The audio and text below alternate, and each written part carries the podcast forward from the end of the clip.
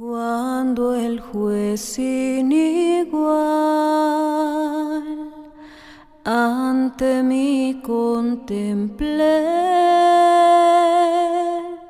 Estás escuchando cápsulas para comenzar tu día.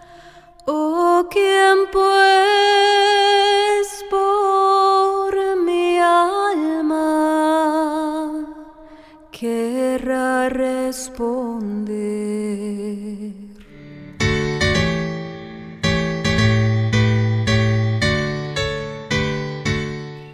Una tarde, al volver de su trabajo, un hombre fue abordado en la calle y se le solicitó que sirviera de testigo para legalizar un testamento hecho ante un notario en la cabecera de un moribundo. El caso era urgente, y aunque el hombre no conocía al enfermo ni al notario, consintió en prestar este servicio. Una vez terminadas las formalidades, quiso aprovechar esta oportunidad para hablarle del Salvador a aquel que iba a comparecer ante Dios. Querido Señor, le dijo con simpatía, ahora sus asuntos están en regla aquí en la tierra. Usted dio las órdenes y tomó las respectivas disposiciones, pero ¿está usted seguro que todo está en regla en cuanto al más allá?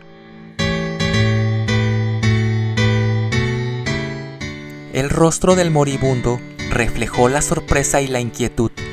Por desdicha, no estaba preparado para el gran viaje. El creyente prosiguió. Usted necesita reconciliarse con Dios. No puede partir sin estar seguro de que sus pecados le son perdonados. Y al darse cuenta de la extrema urgencia, el hombre le presentó el Evangelio de la gracia de Dios el moribundo aceptó el divino mensaje y puso su confianza en el Señor Jesús.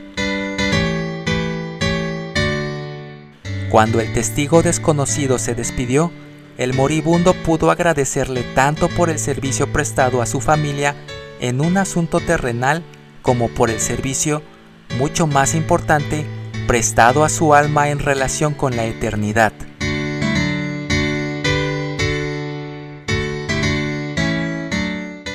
La Biblia dice, así que somos embajadores en nombre de Cristo como si Dios rogase por medio de nosotros. Os rogamos en nombre de Cristo, reconciliaos con Dios. Segunda de Corintios 5:20. Escrito por Nínive Sacnité.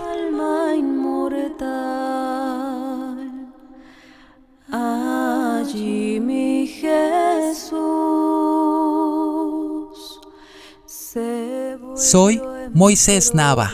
Que tengas un excelente día.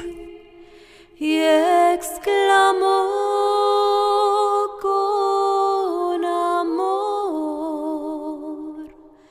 yo respondo por ti.